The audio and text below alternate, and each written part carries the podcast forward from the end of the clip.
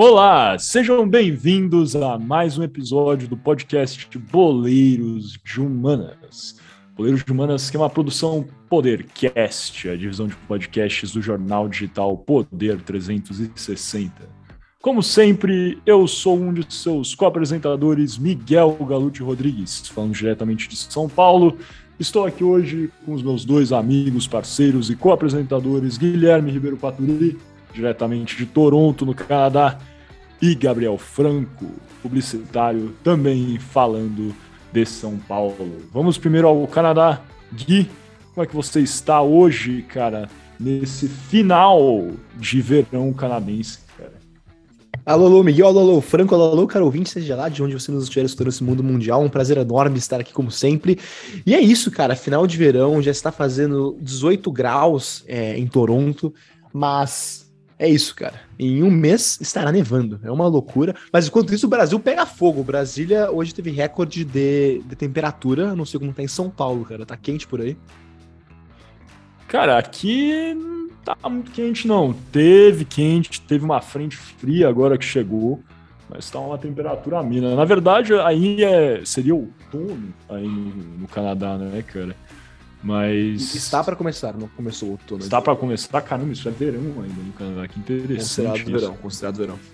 Quando que é o, o dia de ação de graças canadense mesmo? Dia. acho que 9 de outubro.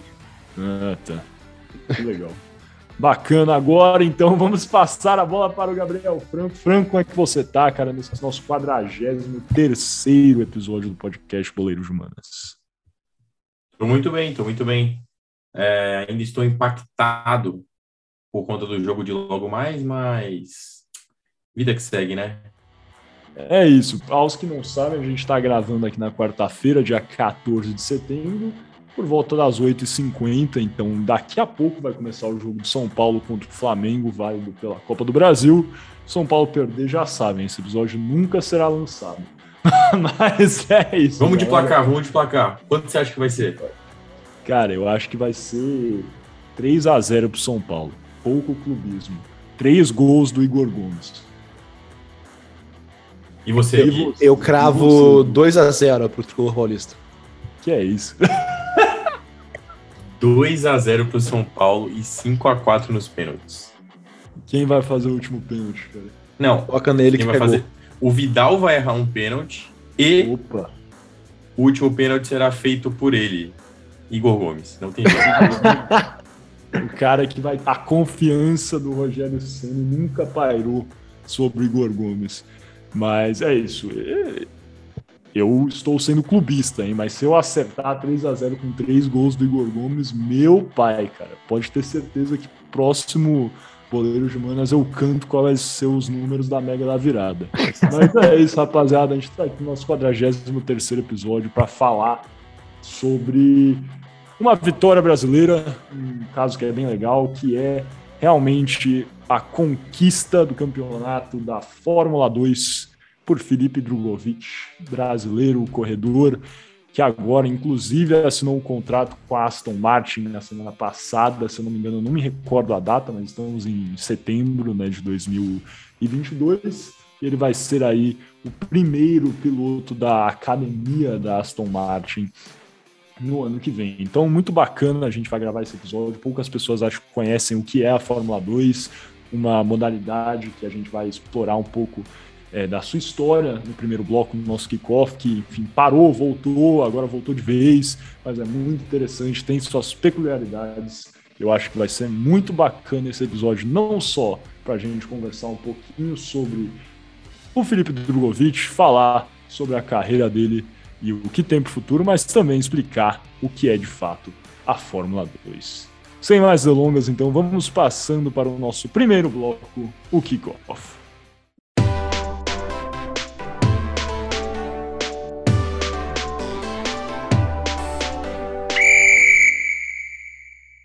Muito bem, começando agora o primeiro bloco do nosso podcast Poleiros de Humanas. Lembrando sempre que você está ouvindo o podcast Poleiros de Humanas no programa Podercast, divisão de podcast Jornal Digital Poder 360. E como o Miguel bem falou nesse bloco aqui, eu vou falar sobre Fórmula 2, mas vou contar um pouco para vocês sobre a história da Fórmula 2 e como essa categoria se desenvolveu ao longo dos anos, porque ela, como o Miguel bem disse, começou, parou, voltou de vez e tem uma história bem interessante. Porque, para começar, né, mal comparando o automobilismo com o futebol, é inegável que a Fórmula 2 pode ser vista como a segunda divisão do esporte. Mas, diferentemente do futebol, não tem rebaixamento, claro. Mas é na Fórmula 2 que os grandes pilotos tentam impressionar para chegar à Fórmula 1. Porque grandes pilotos como Nick Lauda, James Hunt, Michael Schumacher e Alain Prost são apenas alguns exemplos de enormes pilotos que passaram pela categoria antes de ingressar na primeira divisão do automobilismo, que é claro, a Fórmula 1. Enfim, a Fórmula 2 é assim, em geral, e generalizando, né, o último passo antes de um piloto chegar ao topo da carreira futebolística. Mas a categoria oficialmente nasceu em 1946, um ano após o fim da Segunda Guerra Mundial, e inicialmente chamada de Fórmula B.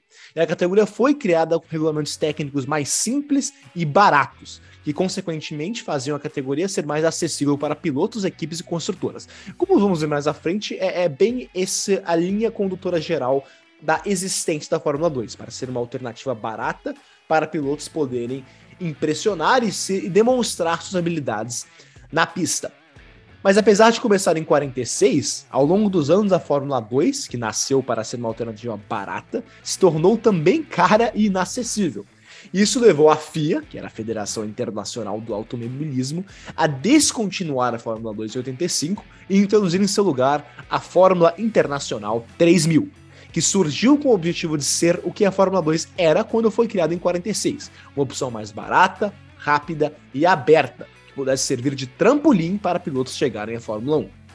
Mas, com o tempo, o mesmo que aconteceu com a primeira Fórmula 2 aconteceu com a Fórmula 3000. A categoria se tornou cara e muito competitiva, o que fechou a porta para muitos pilotos e construtores. Isso permaneceu assim até 2005, quando a FIA descontinuou a Fórmula 3000 e inaugurou a série GP2, ou a GP2 Series em inglês. E a GP2, novamente, foi criada pelos mesmos motivos, para ser mais barata e acessível. E para que a competição refletisse a real habilidade dos pilotos em vez da qualidade do carro, a GP2 trazia uma inovação. Exigia que todos os carros é, fossem usassem os mesmos chassis, motores e pneus. E isso era feito, claro, para que a, a, verdade, a verdadeira habilidade dos pilotos fosse refletida na pista. E a GP2 em geral acontecia sempre em circuitos europeus, mas também teve edições em pistas intercontinentais, como na Malásia e na Singapura. E a GP2 formou diversos atuais pilotos da Fórmula 1, incluindo o multicampeão Lewis Hamilton, Nico Rosberg, Timo Glock e Nico Huckelberg.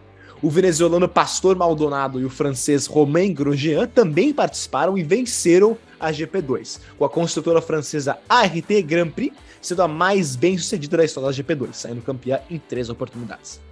E é também importante e interessante ressaltar que alguns pilotos brasileiros também saíram da GP2 para a Fórmula 1, mas tiveram carreiras curtas no topo do automobilismo.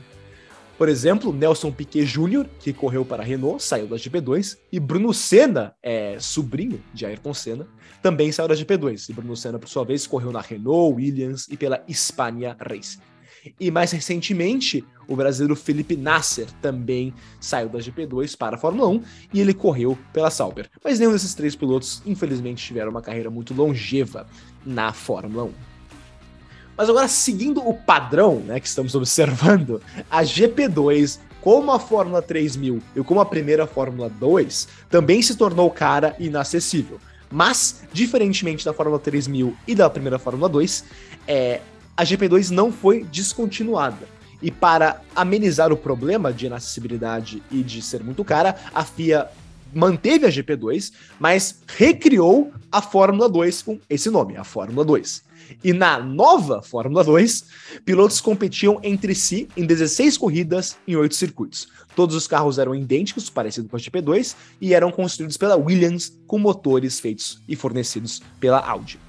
A Fórmula 2 era diferente da GP2 porque custava muito menos para participar, era uma competição mais barata e aberta, e se tornou então uma categoria mais acessível para pilotos que tentavam atingir a Fórmula 1. Mas a nova Fórmula 2 não durou muito tempo, durou somente quatro temporadas entre 2009 e 2012, não tendo sido renovada para 2013. Mas agora a última reformulação da Fórmula 2 aconteceu em 2016, quando a GP2 foi rebranded ou renomeada e se tornou o Campeonato de Fórmula 2 da FIA. A competição começou em 2017 e segue ativa até hoje. E similar à GP2, a Fórmula 2 exige que os carros usem os mesmos chassis, motores e pneus para que a categoria, como a GP2, reflita o mais bem possível a qualidade dos pilotos em si, em vez da qualidade dos carros. E a nova Fórmula 2, a nova, nova Fórmula 2, né? É, novamente tentou baratear o preço da entrada para pilotos e já revelou alguns pilotos que correm na Fórmula 1 como o inglês George Russell e o monegasco Charles Leclerc. Eu, inclusive, não sabia que o Leclerc era de Mônaco, eu pensava que ele era francês, isso foi uma surpresa para mim. Mas com isso chegamos ao presente, em que a, o campeonato de Fórmula 2 da FIA reina e que acaba de ser vencido por um brasileiro, o nosso Drogovic, mas isso eu vou deixar para o Miguel e o Franco falarem um pouco mais. Então, Miguel Franco, algo para declarar, para comentar sobre a história da Fórmula 2, que teve tantas iterações e tantas mudanças ao longo de sua história? Acho que uma coisa bacana da Fórmula 2 que várias pessoas criticam, né, na verdade, o esporte da Fórmula 1 no geral, é a ideia de que se o carro for diferente, o chassi for diferente, esse tipo de coisa, isso vai acabar afetando né, o resultado final. O que é verdade em parte, né? A gente sabe que o piloto faz uma diferença, que tem preparo, que tem treinamento, que tem muita coisa que impacta, logicamente, é, nesse esporte de alta performance. Não é só o carro ser melhor ou não. Lógico que o carro faz uma baita diferença. Só que a Fórmula 2 é realmente isso, né? Em grande parte, é, as condições, no mínimo mecânicas, são igualitárias isso permite que a gente veja de fato quem é o piloto mais bem preparado, bem preparado fisicamente, mentalmente e outras questões que até são bacanas, né? Para justamente os times e, enfim, olheiros e prospectores da Fórmula 1 possam então buscarem as os melhores é, jovens para então entrarem na Fórmula 1. Mas é uma, é uma modalidade que eu acho que é muito interessante. Eu não tenho costume de assistir, na verdade, tenho que ser honesto mas muito bacana a história, eu sabia há pouco, na verdade, então muito interessante saber todas essas idas e vindas. Eu sabia que tinha parado, mudar de nome, eu lembro da Fórmula 3000 também, na verdade. Então, cara, muito, muito, muito interessante, bacana de saber essas coisas, cara. Eu acho muito engraçado, eu tô até mostrando aqui, a gente tá se vendo na câmera. Literalmente, a gente tá falando hoje sobre Fórmula 2, esportes de, de carro, corrida. E eu acabo de ver uma notícia aqui no é, GQ Celebridades. Jade Picon reprova a prova teórica da CNH. Eu achei curioso isso, não sei se vocês concordam comigo. Justamente hoje a gente tá falando de carro, é, assim. É, era bom trazer uma fofoca, cara. Você não, tá é momento fofoca. tá, tá Inclusive, ela compartilhou o resultado no Instagram. O irmão Mas dela, o Léo Picon, reagiu. Você tá, você tá assistindo a Fazenda, cara? Não? Cara, começou ontem, né? Não tô vendo, não tô vendo. Começou, começou ontem, dia 13. E tem vários ex-atletas lá, na verdade, né? André Santos. André tá Santos. Lá. Tá lá, cara, aparentemente. Tá o ex-namorado lá da mãe do Neymar. Aparentemente ele é jogador de futebol também, eu vi isso. Mas eu não tô assistindo a Fazenda. Tá? É o Thiago Ramos. E é esse aí, esse cara aí. Mas tá, enfim, é... tem algum comentário sobre a Fórmula 2? Não, comentário sobre Fórmula 2 eu tenho, cara. Eu gosto muito da Fórmula 2, por mais que não acompanhe assiduamente, assim como acompanhamos e como temos o costume de acompanhar na Fórmula 1, principalmente por conta da chance que ela dá para pilotos que realmente, assim, é, como que eu posso falar sem cutucar algumas pessoas que são da Fórmula 1 e são filhos de dono de equipe, que inclusive o Drogovic entrou agora, que é o senhor Lance Stroll é, são pilotos que, que não que, que, que correm, na verdade, né, em, em mais CNTPs do que os que correm Fórmula 1. Porque, assim, lógico, para você chegar na Fórmula 2, você tem que ter contato. Você tem que ter um contato, conseguiu te levar, você tem que desde pequeno dirigir. É, normalmente, piloto antes, é, quando é criança, dirige kart, então você já tem que ter uma formação muito boa e um preparo muito bom, um preparo muito diferente é, do, do habitual de qualquer outro esporte que, pô, por exemplo, para você aprender a jogar futebol, basta você estar tá brincando com seus amigos alguém tem uma bola.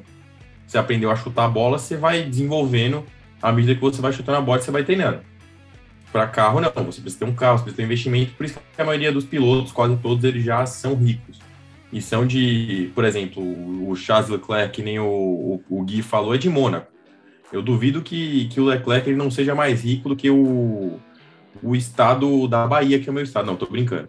É, mas eu, eu, eu acho que assim, você tem que ter um, um, uma pré-formação muito boa. E na Fórmula 1 mais ainda. Porque, por exemplo, se a gente pega o exemplo de, de alguns corredores que são muito bons, mas que não tiveram espaço, principalmente por conta de QI, que é o que indica, é, a gente tem uma lista gigantesca, gigantesca de pessoas que estão em posições que estão apenas por contato, apenas por contato, ou porque é, acabaram estando, estando ali por acaso. E na Fórmula 2, não. Na Fórmula 2, lógico, você tem as pessoas que estão lá por contato, mas você tem muitas, é, muitas grandes é, promessas e grandes corredores que, que não necessariamente estão por acaso. Eu acho muito, muito legal, assim, já que a gente está falando de um brasileiro, a gente fala da história dos Fittipaldis também, né?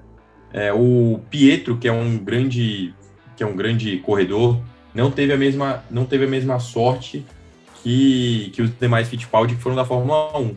Mas um cara que está surgindo aí, que, que tem um carro que é desfavorecido, é um carro que é considerado pior, é o Enzo. O Enzo ele foi terceiro, se eu não me engano, nessa corrida que o que o que o, que o Drogovic ganhou, que o Drogovic foi, foi eleito campeão mundial em Monza. E o Enzo ele vem em constante evolução e cada vez mais pleiteando para poder brigar em equipes maiores e quem sabe na Fórmula 1. É, mas assim, não precisa necessariamente do QI, que é o que indica.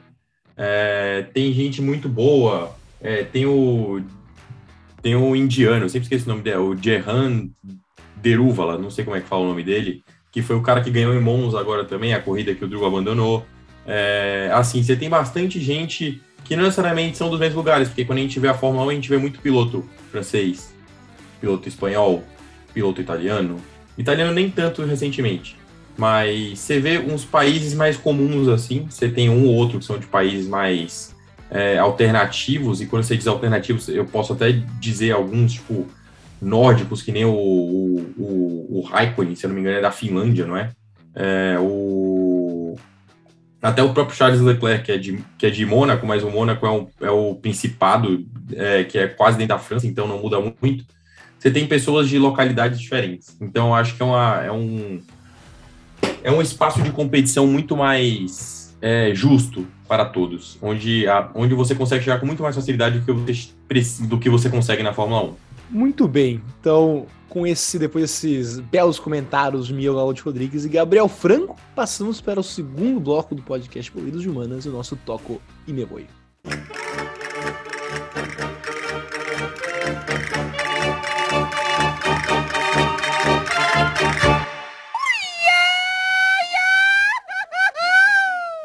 Olá, sejam bem-vindos novamente ao podcast Boleiros de Humanas. Lembrando que Boleiros de Humanas é um programa Podercast, é a divisão de podcasts do jornal digital Poder 360. Sou Miguel Galute Rodrigues, estou dando início aqui ao nosso Toco e Meu Voi, nosso segundo bloco desse 43 episódio do podcast Boleiros de Humanas, onde estamos falando justamente sobre a Fórmula 2 que é essa modalidade que passou por diversas mudanças ao longo dos anos, mas que serve em grande parte como é, uma modalidade preparatória para os jovens que desejam correr na Fórmula 1. O Gui já deu aí um bom sobrevoo sobre toda a história, sobre essas indas e vindas é, da modalidade, de mudanças, de criação, né, bifurcações entre modalidades é, o Gui, enfim, comentou sobre a GP2, a Fórmula 2, coisas até que, que existiram de forma concomitante a Fórmula 3000.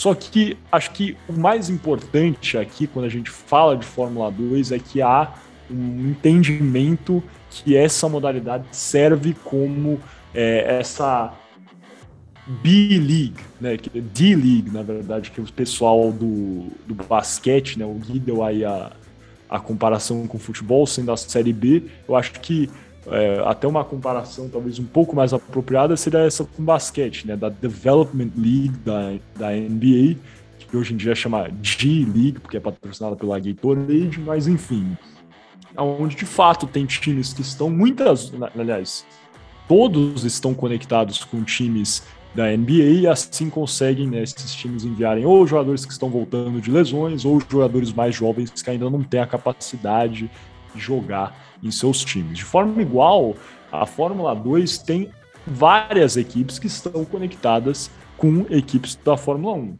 E eu estou aqui hoje para falar justamente sobre as equipes que compõem a Fórmula 2, falar sobre corredores históricos da Fórmula 2 e também equipes históricas na Fórmula 2.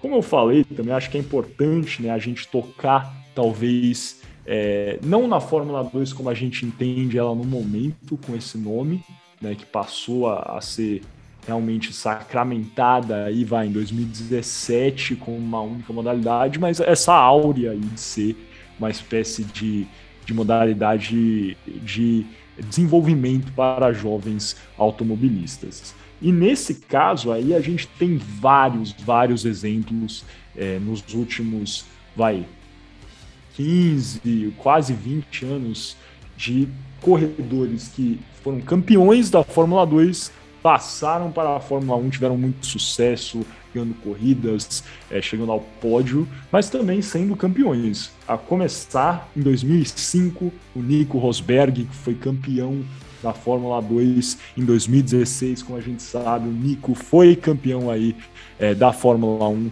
pela Mercedes, a gente lembra né, muito bem daquela rivalidade entre o Nico e o Hamilton, Hamilton sendo campeão em 2014, 2015, o Rosberg consegue vencer em 2016 e depois logo se aposenta.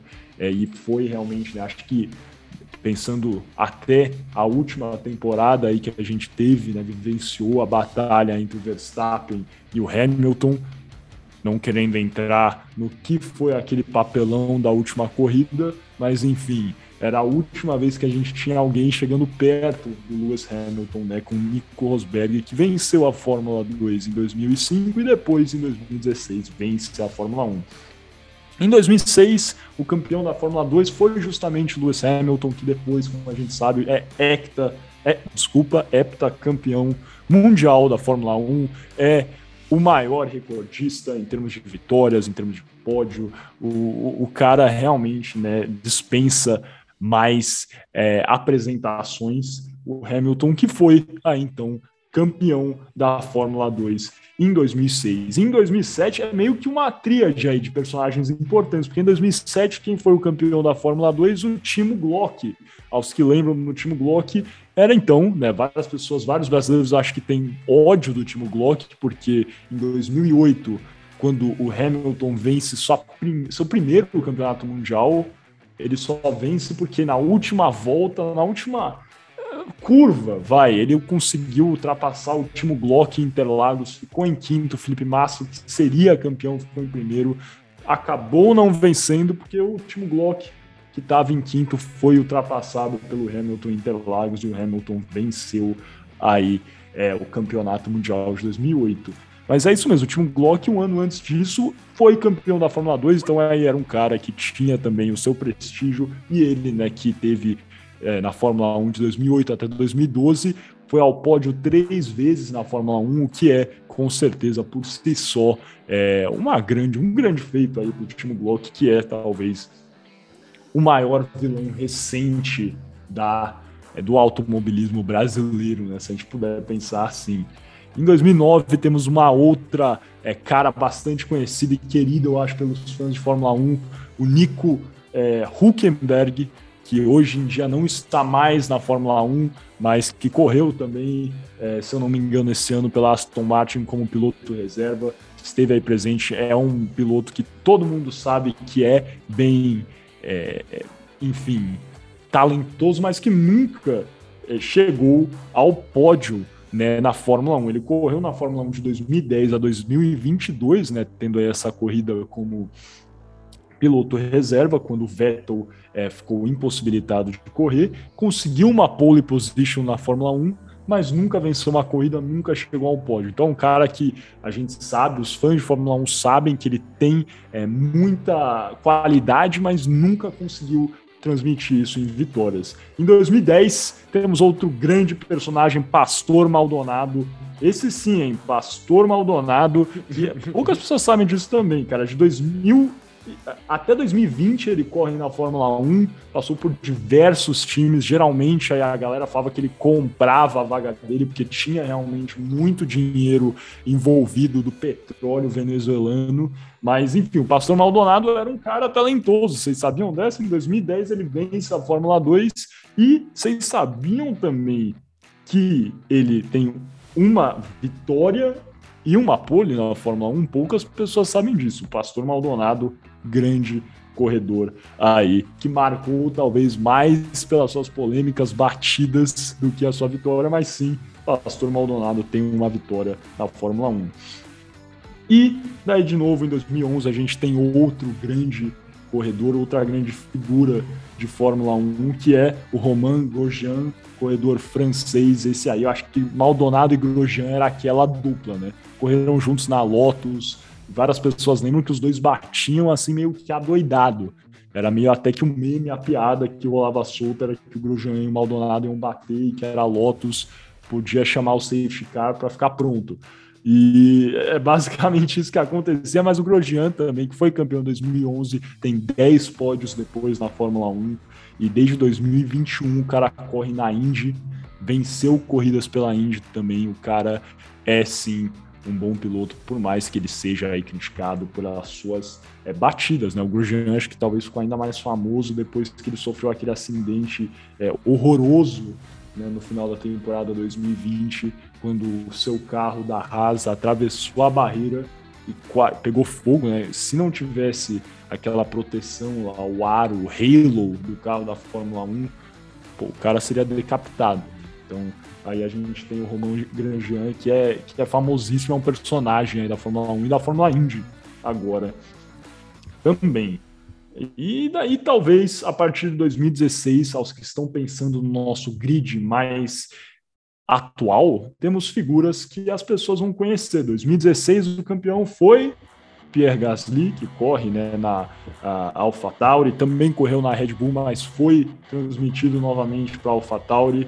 O cara tem é, aí suas vitórias, né? Uma vitória, se não me engano, na verdade, na Fórmula 1. É um corredor que todo mundo sabe do seu talento, é jovem ainda, mas Pierre Gasly que ganhou em 2016 a Fórmula 2. 2017, como o Gui já falou, campeão Charles Leclerc, que corria pela Prema Racing. A Prema Racing é realmente uma, uma equipe, uma escuderia assim, é famosa. Eu acho que a gente pode é, considerada desse jeito, é italiana, fundada em 1987 e tem uma ligação com a Ferrari. Eles trabalham meio que como um pool de talento para a Ferrari. E a Ferrari, como eu falei, né, o, o Drogovic agora vai fazer parte da academia de pilotos da Aston Martin. Ele é o primeiro participante, primeiro membro da academia de pilotos da Aston Martin. A Ferrari também tem uma academia de pilotos que tem oito pilotos. E desses oito pilotos, três também são pilotos da Prema Racing. Então vocês veem aí que tem realmente um intercâmbio entre a Prema, que é essa equipe de Grinsanion de Zocco, que fica no Vêneto da Itália, e é, como vocês sabem também é, a Ferrari é um, a escuderia aí mais vitoriosa da história da Fórmula 1, que é de Maranello também na Itália. Mas a Prema Racing aí que é realmente uma, uma equipe muito famosa, não só na Fórmula 2, mas também Fórmula 3 e também até no, na corrida de Le Mans, né, Le Mans, a Le Mans Series que tem obviamente as 24 horas de Le Mans envolvida a Prema Racing que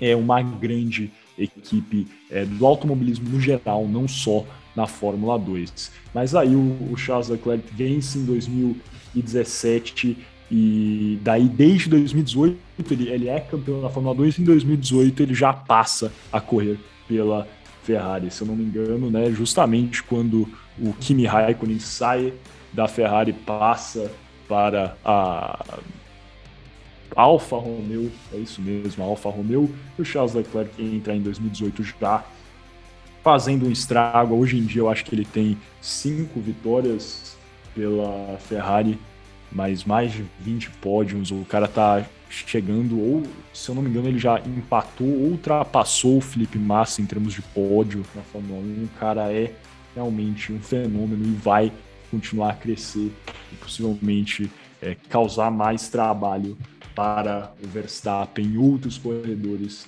na Fórmula 1 nos próximos anos. 2018 temos um campeão também que é bem conhecido, o George Russell, que hoje em dia corre pela Mercedes. O George Russell que ainda não venceu uma corrida, mas já tem sete pódios na Fórmula 1. Ele teve algumas temporadas difíceis, né? Quando ele foi para a Fórmula 1, porque ele foi correr na Williams. A Williams foi uma equipe que passou por diversas dificuldades, por mais que seja uma equipe clássica e tem todo um contrato também, uma relação com a, a, Mercedes, como a gente sabe, o Russell sai da Williams e vai correr justamente na Mercedes e tá lá é, performando muito bem nessa temporada é, o George Russell.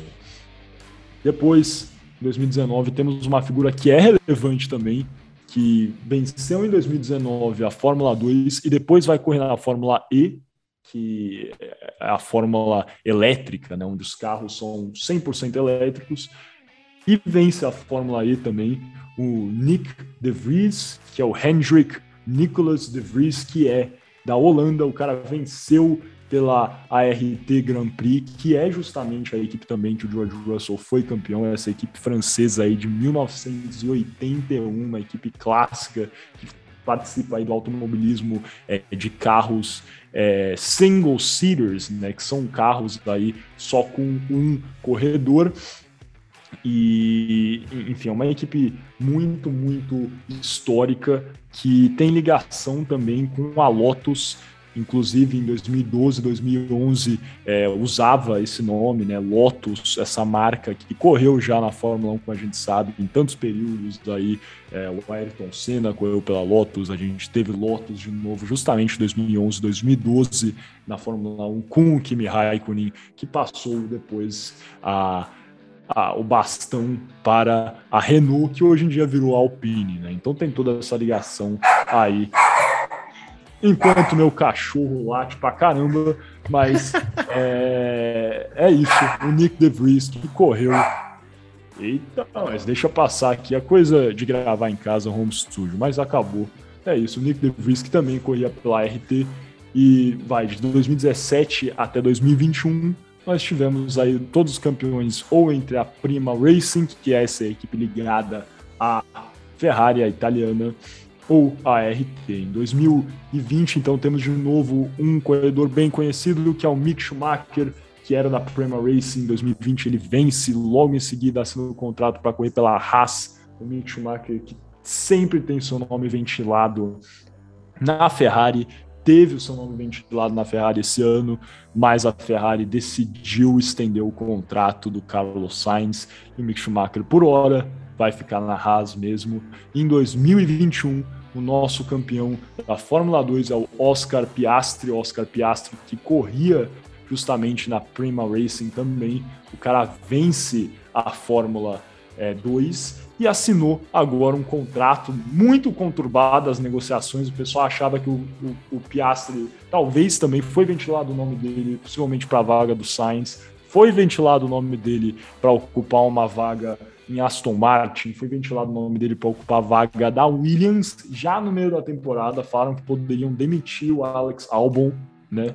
E que ele, o Piastri, pegaria a posição do, do Alex Albon na Williams. Falaram dele para a Alpine, falaram várias coisas. O Piastri, que é um corredor é, da Austrália, né? O Piastri é, é australiano, nascido em Melbourne.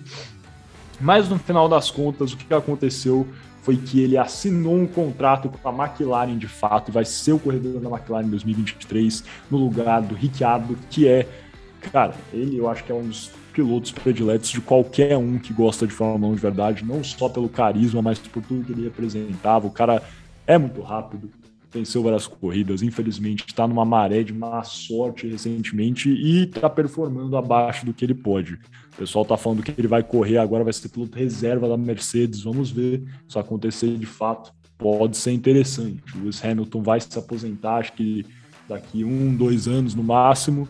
É a chance do Ricardo pegar aí um carrão finalmente, né? O cara saiu da Red Bull quando a Red Bull já estava decaindo, foi para uma equipe que estava mais ou menos assim, a Renault conseguiu até galgar coisas interessantes lá, pódios na Renault. Também venceu corrida pela McLaren, mas nunca performou o que poderia, assim, sendo vencido constantemente pelo Lando Norris, que é outro piloto que eu acho que várias pessoas gostam pra caramba. Mas é isso, e a gente chega finalmente ao nosso Felipe Drogovic, que vence a Fórmula é, 2 na temporada de 2022. Felipe Drogovic que é, assinou aí o seu contrato com é, o programa de desenvolvimento da Aston Martin e estará aí nessa equipe da Fórmula 1 na próxima temporada. E eu paro por aqui justamente porque no terceiro e último bloco dessa primeira parte vamos ter o Gabriel Franco falando um pouquinho mais sobre o Drogovic sobre o seu futuro e também o que foi essa temporada de 2022 vitoriosa do Drogovic para na, na Fórmula 2. Franco, Gui, alguma coisa para declarar, para comentar sobre os pilotos que venceram a Fórmula 2 nesses últimos anos recentes, o que eles fizeram na Fórmula 1, é, enfim, muita coisa, mas muito interessante também é, realmente ver que, em grande parte, sim, a Fórmula 2 transmite sucesso na Fórmula 1, mas também em grande parte não, né? Acho que é até meio a meio. Tivemos aí pilotos que conseguiram alguns pódios, mas outros que até caíram no esquecimento rápido, né? não toquei em todos justamente por isso. Tem alguns que são até obscuros, na verdade. Eu, eu queria só entrar aqui, Miguel, brevemente, porque no comecinho, você, no comecinho do seu meio, no meio da sua, sua parte, você falou sobre a rivalidade do Nick Rosberg e do Lewis Hamilton, que, enfim, eles correram na Fórmula 2 e chegaram na Fórmula 1, tiveram essa grande rivalidade. O Rosberg, né, que, claro, é, de uma maneira até inesperada, se aposentou logo após vencer o campeonato de Fórmula 1 2016, creio que foi. Uh, mas outra, outra, isso só fazer um paralelo para outra grande rivalidade histórica da Fórmula, da Fórmula 1, que não, não se repetiu na Fórmula 2, é, do Alan Prost com Ayrton Senna, que talvez seja uma das rivalidades mais famosas da história do automobilismo. A Alan Prost, que disputou a Fórmula 2 europeia, mas Ayrton Senna não disputou a Fórmula 2, é, saiu da Fórmula 3 direto para a Fórmula 1. E o, Alan Prost até disputou a Fórmula 3, mas não existia. É, mas, mas, aliás, o Ayrton Senna disputou a Fórmula 3 é, e, o Ayrton, e o Alan Prost também. Porém, é, como o Alan Prost é bem mais velho que o Ayrton Senna, eles não correram juntos na Fórmula 3. É, e, e, também uma recomendação aqui, caso você, cara ouvinte, se interesse um pouco por Fórmula 1, não saiba muito, mas goste do Ayrton Senna como figura, veja um documentário do Ayrton Senna na locadora vermelha, é muito bom. Eu não sou tão versado em Fórmula 1, mas eu achei muito bom. Recomendo para todos assistirem o documentário do grande Ayrton Senna. Eu queria falar sobre, sobre um cara, é, na verdade, o campeão da Fórmula 2 de 2019, é o Nick De Vries. Já que a gente está tá fazendo um, uma saudosa lembrança ao Drogovic pela vitória no, é, no, na Fórmula 2 e por ter assinado o contrato com a Aston Martin, é, gostaria também de saudar o, o Nick DeVries, que essa semana substituiu o álbum na Williams e ele foi um dos poucos pilotos a estrear pontuando pela Fórmula 1. Ele terminou, se eu não me engano, o grid em oitavo ou nono e, e eu acho que foi nono. E ele largou em oitavo, acho que terminou em nono. E ele conseguiu seus primeiros pontos na Fórmula 1 substituindo o álbum que passou por uma cirurgia esse fim de semana. E alguns pontos engraçados também, que eu acho que comprova um pouquinho mais do quem indica ou do quem patrocina, do, ou do quem patrocina. Na etapa que o De Vries ganhou, que foi 2019, a gente teve alguns pilotos que já competem na Fórmula 1 há um certo tempo. O De Vries ele foi para a Fórmula E, se eu não me engano, que nem o Miguel disse. A gente teve o Mick Schumacher, que lógico, ele estava em processo de desenvolvimento, tinha acabado de chegar na Fórmula 1 e logo depois ele ganhou. É, ele ganhou no ano seguinte. A gente teve também, também o Guan Yu Zhou. O Guan Yu Zhou, ele é piloto de Fórmula 1 atualmente. E a gente teve também o Nicolas Latifi. O Latifi ele foi o segundo colocado, inclusive o De Vries ganhou do Latifi. O Latifi hoje em dia é o piloto titular da Williams e o De Vries é o reserva da Williams. É... E também é, tivemos uma presença brasileira, que é o Sérgio Sete Câmara no time do, Lafi, do, do Latifi, que era o Dams. O, o Dams esse, que... esse é um conhecido do Guilherme Ribeiro Paturi, o Sérgio Sete Câmara.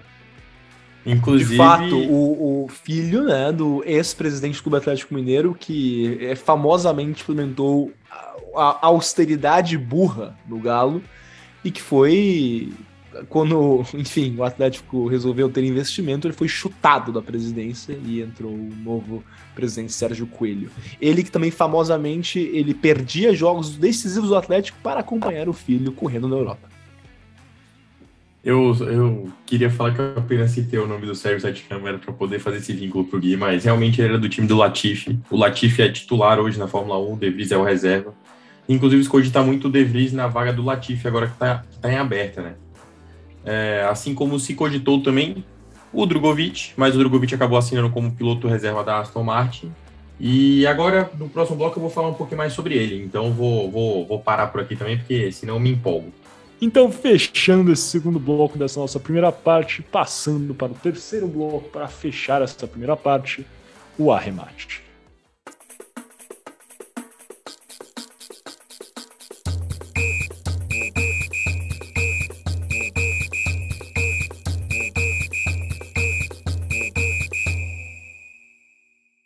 Sejam bem-vindos ao Arremate, eu me chamo Gabriel Franco e hoje eu vou me debruçar um pouquinho sobre quem é Felipe Drogovic. Mas antes eu gostaria de lembrar para vocês que vocês estão escutando Boleiro de Humanas. O Boleiro de Humanas é um podcast da divisão de jornais digitais do Poder 360, o Podercast. Bom, vamos lá. Quem que é Felipe Drogovic? Felipe Drogovic nasceu no dia 23 de maio de 2000. Sim, ele é de 2000. Eu me senti muito velho nesse momento. É, mas ele nasceu em Maringá, no estado brasileiro do Paraná. Ele possui nacionalidade brasileira e italiana, bem como ascendência austríaca e eslava. Seus tios maternos, Sérgio Drogovic e Oswaldo Drogovic Jr., também são pilotos, cujo sobrenome batizou a empresa da família, Drogovic Autopeças, que patrocina suas carreiras, inclusive a do próprio Felipe. Ele começou bem cedo no kart, ganhando várias competições pela Europa, mas desde novo sempre demonstrou interesse por disputar fórmulas inferiores. Na Fórmula 4, Drogovic fez a sua estreia em 2016, juntando-se a Neuhaus Racing. Na temporada de estreia, ele alcançou seu primeiro e único pódio da temporada, ficando em terceiro lugar na rodada de Zandvoort. Ele terminou a temporada em quarto lugar na classificação de novatos e décimo segundo no geral, com 79 pontos e meio. Na temporada seguinte, Drogovic mudou para a Van Arsmas Racing e também fez a sua estreia na Fórmula 4 italiana com a equipe. Drogovic conquistou sete vitórias, mais do que qualquer outro piloto ao longo da temporada, e por fim, ele terminou em terceiro lugar na classificação com 236 pontos e meio, perdendo por 9 pontos para o campeão Jurivips, com um problema técnico na rodada final no Hockenheim, é, potencialmente custando o título a Drogovic este problema técnico que o mesmo teve. Na Eurofórmula Open, Drogovic fez sua estreia na rodada final da temporada de 2017, como piloto convidado da RP Motorsports marcando uma pole e conquistando a vitória nas duas corridas. No ano seguinte, Drogovic se reuniu com a RP para disputar o campeonato em período integral. Ele passou a dominar o campeonato, conquistando um recorde de 14 vitórias e conquistando o título em Monza com duas rodadas de antecedência. Já em fevereiro de 2019, a Carlin Buzz Racing confirmou que Drogovic correria com eles na temporada inaugural do Campeonato de Fórmula 3 da FIA. Ao lado do norte-americano Logan Sargent e do japonês Tapei Natori. Sua temporada seria difícil, marcando seus únicos pontos é, com um sexto lugar na rodada da Hungria. Ele marcou oito pontos e terminou a temporada em 16 lugar. Ele também marcou mais pontos que os outros dois companheiros de equipe juntos.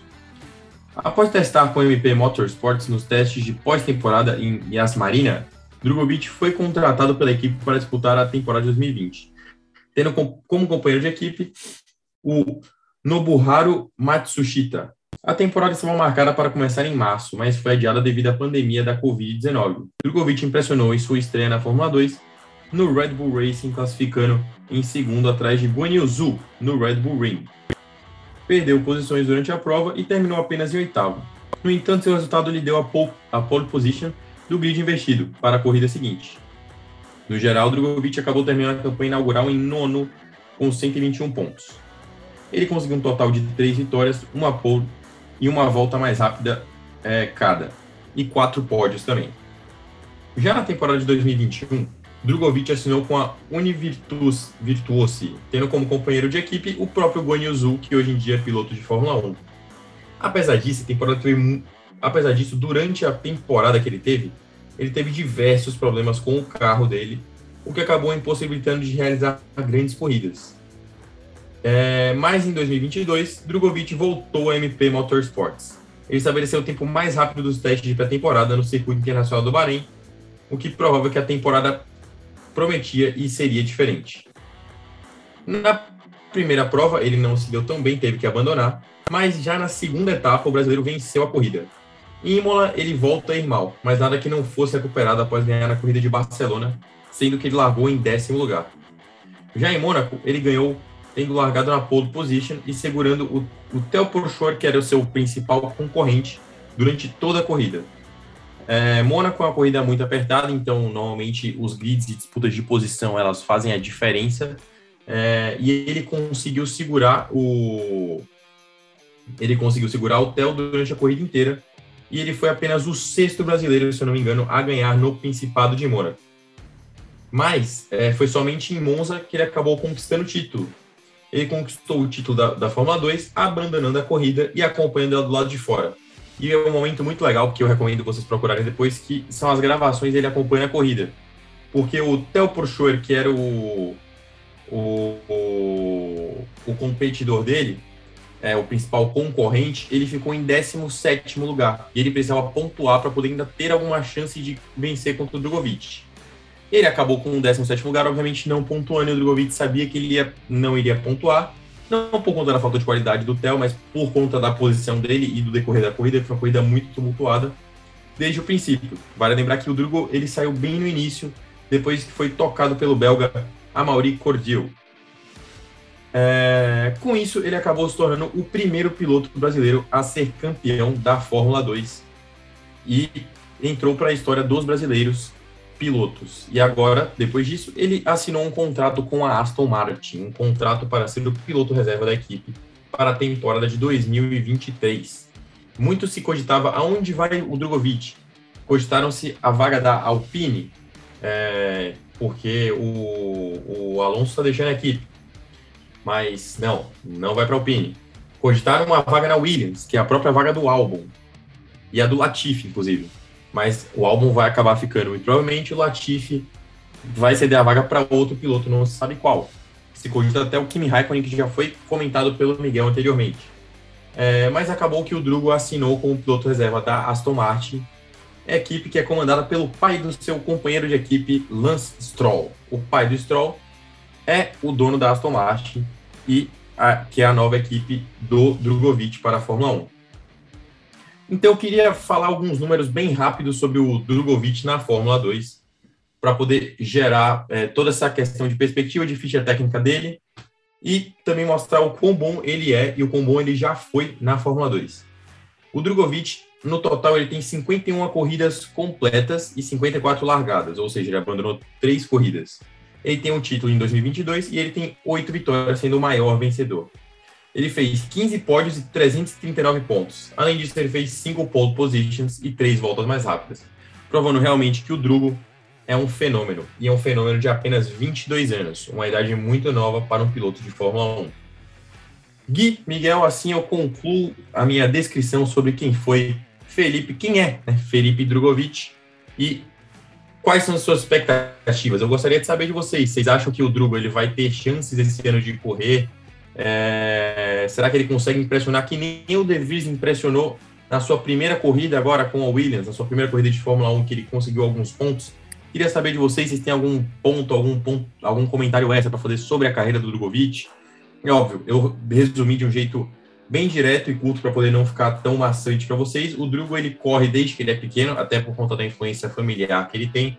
Mas eu falei apenas os principais momentos da carreira dele até agora. Então eu queria saber de vocês, tem mais algum ponto a acrescentar, alguma alguma expectativa para o campeonato de 2023 da Fórmula 1 com o Drogovic voltando com um piloto brasileiro voltando à Fórmula 1 depois de, de 2020, se eu não me engano, foi o último ano que a gente teve um piloto com um piloto reserva na Fórmula 1. Olha, eu não. Eu... Acho que. Não, pode falar aí primeiro, vai. É, eu vou deixar o Leigo primeiro, Miguel. É, é, como ele é o seu piloto reserva na Aston Martin, eu acho difícil, né, cara? Que pelo menos nesse, nessa primeira temporada ele corra muito. Eu acho que se ele correr umas, sei lá, uma, duas, três corridas, seria uma coisa bem legal. Mas eu torço muito pelo Drogovic, porque como você falou, Franco, nós não temos um piloto fixo na Fórmula 1 desde 2018, desde que o Felipe Massa é, se aposentou da categoria e não corre, não tem nenhum piloto ponto desde 2020. Isso é muito tempo, principalmente porque brasileiros marcaram época historicamente da Fórmula 1, né? Então eu torço muito pelo Drogovic, torço muito que ele consiga se firmar na Aston, na, na Aston Martin, pelo menos em alguma outra construtora da Fórmula 1, e tenha uma carreira longeva e bem sucedida na categoria para termos essa representatividade lá. Eu acho importante o Brasil, como eu disse, é um país que sempre teve pilotos muito importantes e bons pilotos, claro, temos é, fora o Ayrton Senna, o Felipe Massa, que foi um bom piloto, o Rubens Barrichello, que tem muitos memes e muita gozação com a sua cara, mas que foi e é um grande piloto também é, Emerson Fittipaldi, só para citar alguns. Então, é isso. Torço muito pelo Drogovic, espero que ele leve adiante essa, essa grande tradição brasileira no automobilismo mundial. Eu torço muito por ele também. Confesso que eu não conhecia muito a sua trajetória, fiquei conhecendo mais agora, comecei a olhar quando eu vi que ele estava indo bem, né? De novo, é, a gente tem que ficar mais de olho, talvez, nas, nas, modalidades abaixo. O Brasil é um país que tem muita tradição, como ele já falou, no automobilismo, então vale a pena a gente ver quem são essas jovens promessas aí que estão aparecendo. Mas eu acho que a gente precisa ter parcimônia, tá? Com a nossa empolgação com o Drogovic. Eu acho que já teve vezes que a gente ficou muito empolgado. Próprio Pietro Fittipaldi, que foi o último piloto reserva que a gente teve aí na Fórmula 1, é um cara que eu acho que sofreu com isso Infelizmente, parece que ele não vai conseguir correr na Fórmula 1. Ele, enfim, já está com uma idade mais avançada, não sei, nunca se sabe. Ele estava na Fórmula Indy, então ele está correndo em alto nível. Vai saber se ele vai para a Fórmula 1. Mas a verdade é que tem que ter parcimônia, não tem que ficar jogando pressão para ver se o cara vai ser o próximo Ayrton Senna. Muito dificilmente vai ser, mas enfim, nem que seja o próximo Felipe Massa, que já é um bom corredor histórico da Fórmula 1 brasileira. Acho que a gente tem que ter calma com ele, não botar o pé no acelerador, lembrar que, logicamente, Felipe não é nenhum menino, o cara tá com 22 anos, vai fazer 23 anos né, na próxima temporada. Pra vocês terem uma ideia, o Max Verstappen ganhou a primeira corrida dele com 18, foi campeão aos 24. O próprio Vettel ganhou a primeira corrida dele com 21 anos e dois dias, se não me engano, quase 20 anos de idade. Ele foi campeão, Vettel, o campeão mais jovem da história da Fórmula 1 com 23 anos, por exemplo.